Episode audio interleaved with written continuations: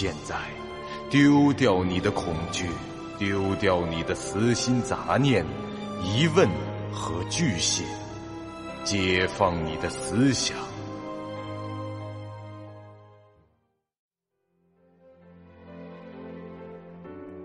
您现在收听到的是由喜马拉雅 FM 出品。巨五八瓦塔播讲的长篇恐怖网络游戏有声小说《惊悚乐园》，作者三天两觉。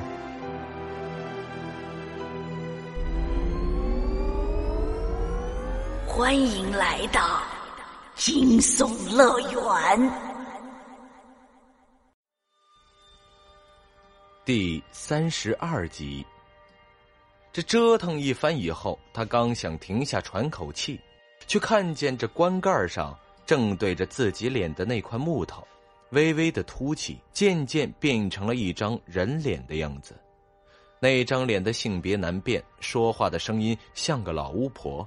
他对风不觉说道：“耶，将死之人，你想从这儿出去吗？”“是的。”风不觉回道：“他想看看这个棺材妖怪到底有什么花招。你能给我什么？”这棺盖问道。这时，系统提示音响起：“你可以献出一件普通或更高品质的装备，让怪物将你传送回地角外的空间。”啊，可以献出是吧？也就是说，我也可以选择不献。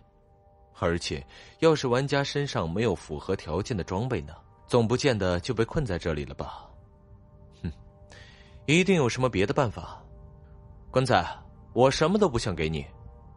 方不觉开口回道，那张脸忽然巨变，眼睛和嘴巴怪异的张开，变得分外的狰狞，换了常人肯定是吓了一跳。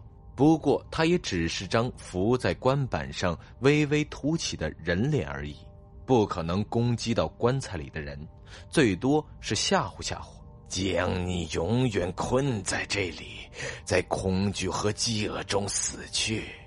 即便你的指尖磨到血肉模糊，即便你的脚趾和棺盖碎裂，也不可能打破。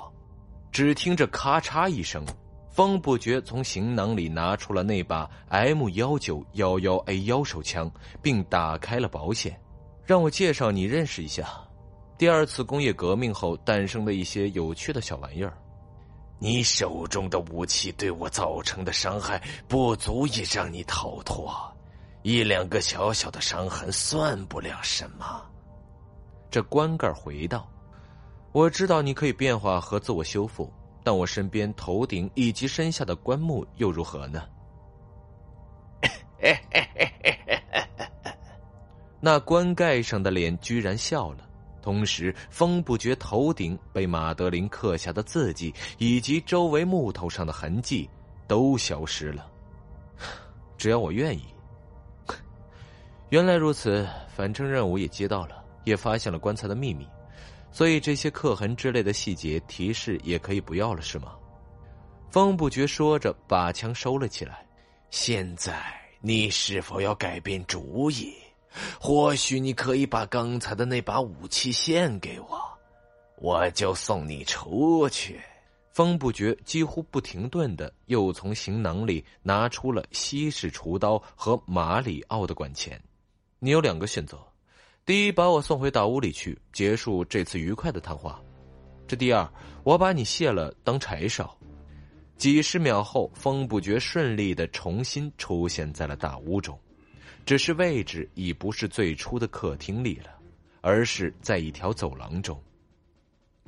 他身边的墙上也挂着一幅画作，但上面画的并不是地窖，而是一张丑陋而抽象的人脸。他没做什么停留，只是确认了一下生存值人满，这体能值也还剩许多，便开始继续探索。薛哥，这这这这是是，我要是不打断你，你就准备一直这样哔哔哔哔哔下去是吗？龙傲明转过头来，凤九，为什么你能说出消音词啊？很显然是因为我说这句脏话的时候，思想上并没有带着侮辱性的意思，所以这一行为没有被系统直接制止。但这个词汇本身又不太文雅，于是被消音处理了。话说，现在纠结于这个问题似乎不是时候吧？只听着乒乒乒、啪啦啦的声音，灯泡爆碎的声音和玻璃渣飞溅落地的声音是不绝于耳。餐厅四周的壁灯这时通通的爆开，室内陷入了一片黑暗。几乎在这些声音还未尘埃落定之时，这风不觉已经从行囊中拿出了手电筒，打开了开关，将灯光向正上方照射，对着自己的脸。唉，何必呢？直接关掉不就行了？非要一惊一乍的。他一边说着，一边给自己戴上了。仇视之眼，小探和龙哥在黑暗中看到这向上展开的灯光，便将后背朝向风不绝，缓缓的退到了他的身边，同时也相继从这行囊里取出了手电筒，并打开，各自点亮了前方一片扇形的区域。另一边，似玉若离和碑林啸谷自然也是有照明手段的。似雨若离拿出的是一个老式的提灯，外观上看着虽然老旧，但这件物品的属性不差。名称：恒定微光提灯，品质工具，类型工具，品质破败，功能照明，特效永不熄灭。他将提灯直接放在了长桌上，正如这物品说明所写。这灯始终是亮着的，光照范围是一个半径五米的球形。碑林孝谷则拿出了一顶黄色的矿工帽，将帽前的圆灯打开，拿在手中。或许是觉得戴起来不舒服，或者是难看的缘故，他并没有戴到头上。几人都压低了呼吸的声音，聆听着静谧的黑暗中是否有什么威胁靠近。这忽然从上方传来叮铃铃几声轻响，众人皆是循声抬头望去，只见餐桌上方的大型玻璃吊灯被某种力量牵动着歪斜过来，对准的人是风不绝。转眼间，这吊灯上方的钢索猛然的崩裂，足有半个洗衣机那么大的物体朝着风不绝径直飞去。他的第一反应是往桌子底下钻，但有个人的反应和行动皆比这风不绝更快，而且是快了不止一步。似雨若离足下轻点，踏着椅子翩然而起，跃到了半空。其身手矫健，声音却不失女子特有的一份轻柔。剑锋冰冷，目光毅然，剑出快若惊鸿，静若雷霆。他干净利落的斩断了那飞来的吊灯，灯身的金属支架被一劈为二后，这物体便像失了力一般垂直坠下，大块的玻璃碎了一地。似雨若离轻盈的飘落，用单手撩开一缕散落到额前的头发，另一只手持剑而立，连呼吸都丝毫没有加快，真可谓是凛凛威风。英姿飒爽，小探和龙哥当时就惊了。这风不觉昨日狂砸青狮头的画面，在他们脑中瞬间显得无比低端。这眼前这位无情斩首者女侠，从技术含量到凶残程度，都爆他十条街的感觉。这两人的战斗场面拿来一比，简直就是拿秦假仙去比这冯之痕，实在是没法看了。好了。不用写。四雨见风不绝张口欲言，便直接先说道：“风不绝把心里那句有感而发的‘多谢女侠出手相救’又给咽了回去。这心想还好没说出来，这句可是武侠片里杂鱼级人物专用的台词。他清了清嗓子道：‘ 嗯嗯，呃，四雨啊，你那个提灯能不能再拧亮一点？’”不行。呃，能不能给我看看？为什么？啊，我有个技能，可以在短时间内修理故障的机械工具什么的。你那个提灯如果是普通品质以下，他话还没说完，自语若离就用剑轻挑的挑起桌上的提灯，瞬间送到了风不绝面前。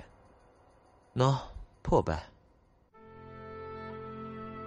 您现在收听到的是由喜马拉雅 FM 出品、巨五八瓦塔播讲的长篇恐怖网络游戏有声小说《惊悚乐园》，作者三天两觉。他喜欢言简意赅，他自然也听得懂。接过装备，使出草率的维修，结果这系统提示他使用技能失败。风不觉没有太在意，因为失败是很正常的。他的器械专精现在是 F 级，技能发动成功率是百分之二十。像上次对手电筒释放时一次性成功的情况，明显是运气好。这回就没那么好运了。他又连续用了两次，终于是施展成功。消耗一百点体能值的技能，愣是花了三百。才使出来，那提灯在恢复到普通品质后骤然而亮，将整个餐厅都点得通明。这个餐厅的面积相当大，可以说是诸人各自经过的所有房间中最大的一个。此刻，众人在距离他们最远的墙角里看到了一个人影，或者说鬼影。那是一个中年男人，他一套黑色的古典西装。皮肤苍白，眼窝深陷，他的五官鲜明，天庭宽阔，下颚方正，让人一眼难忘。根据比较通俗的一些传说，这鬼魂的形象，如衣着装束等等，往往是他们死前一刻的样子，或者就是生前最常保持的样貌。从这位的身形神态判断，估计就是罗德里克厄舍无误了。原本这鬼影躲藏在手电的灯光亦无法触及的偏偶角落，藏身于黑暗的阴影中。但此刻突然亮起的提灯使他无所遁形。罗德里克似乎惧怕这光亮，他用手遮挡住眼睛，卷起身子，发出了一声厉吼。风不觉提着提灯，毫无惧色，脚步沉稳的接近这个幽灵。语气上听上去也底气十足。恶舍先生，请告诉我们怎么才能离开这儿。别过来，否则你会付出代价。罗德里克说道。他一开始说的半句话，这听上去语气还很温和，甚至让人感觉到他有些软弱。但说到最后几个词的时候，却将双手从脸上拿开，露出一张扭曲的面孔，像是一头歇斯底里的野兽一般咆哮着。风不觉就站在他面前一米处，这半点反应都没有。他身后的几人倒是在不同的程度上被罗德里克这突兀的变化给吓到了。喂，你想怎么样呢？控制椅子来砸我后脑勺吗？风不觉知道这家伙只是个无法碰触的幽灵，只能控制这屋里的东西来攻击自己。这说时迟，那时快，真有一张椅子浮了起来，快速飞向了风不觉的背后。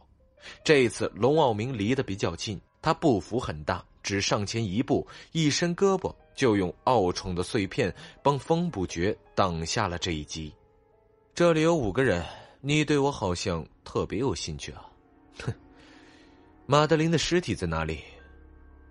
和你自己的放在一起了是吗？啊！这餐桌上的盘子、刀具、餐叉、烛台等等散落的物件也都齐刷刷的浮了起来。风不觉二话不说，拿出行囊中缓慢的流沙，将瓶子快速往地上一掷。这件物品只能将半径百米内的怪物减速十倍，并不能从物理上减慢物体的移动速度。不过，被缓速以后的罗德里克，其维系那些物品漂浮的未知力量似乎也受到了影响，导致那些浮起的物体直接掉落了下来。要做个比喻的话，这些鬼魂的意念遗物就像是在骑自行车，如果把动作放慢十倍，就不是减速，而是摔了。风不觉将提灯向前举，并且用手电也对准了罗德里克。面对这无实体的幽灵，他也没有什么攻击的办法，只好试着用对方所惧怕的光明来施加一些影响。罗德里克口中含糊不清的发出了低沉而又沉长的声响，十分缓慢的转身，似乎是想用手挡住着光线，顺便逃跑，但他的动作实在是太慢了，根本无济于事。哎呀，这剧本的难度很一般啊！只要有强力的照明设备，面对大屋中的陷阱时保持警戒。不要被幻觉之类的东西迷惑，生存值完全不用担心啊！应该算是主要考验胆量而非战斗能力的剧本吧。他拿着提灯的手干脆穿过了罗德里克的身体，光线让这幽灵变得越来越透明了。不过这并不能消灭对方。一分钟很快就过去了，罗德里克退入了墙中，风不觉颇为失望的耸耸肩，回到长桌旁。将提灯放下。唉，让我们来理一下思路。那位无敌哥死后被转移的剧情物品应该就在附近，我们得先找。刚说到这儿，这碑林直接将信拿了出来，说道：“No，就是这个。不过里面所提供的信息很有限，大概能推断的是。”写信的屋主精神不太正常，被疾病缠身，并邀请一位朋友来探望自己。可，我可以看看吗？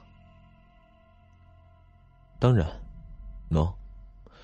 如果你是想找首行字母串联或者罗马拼音之类的隐藏信息，这封信里可没有。他刚才只是略微看了一下，就已经确认了这一点。风不觉对着那封断断续续的信看了一分钟，说道：“读过小说的玩家有可能从这封信的内容猜出这里是恶舍府；没有读过的玩家则可以通过这个了解一些基本的剧情设定。”好了，给你，这物品啊也不能带出剧本，看来啊只是个普通的主线剧情注释品，基本推动不了游戏进程。”碑林说道。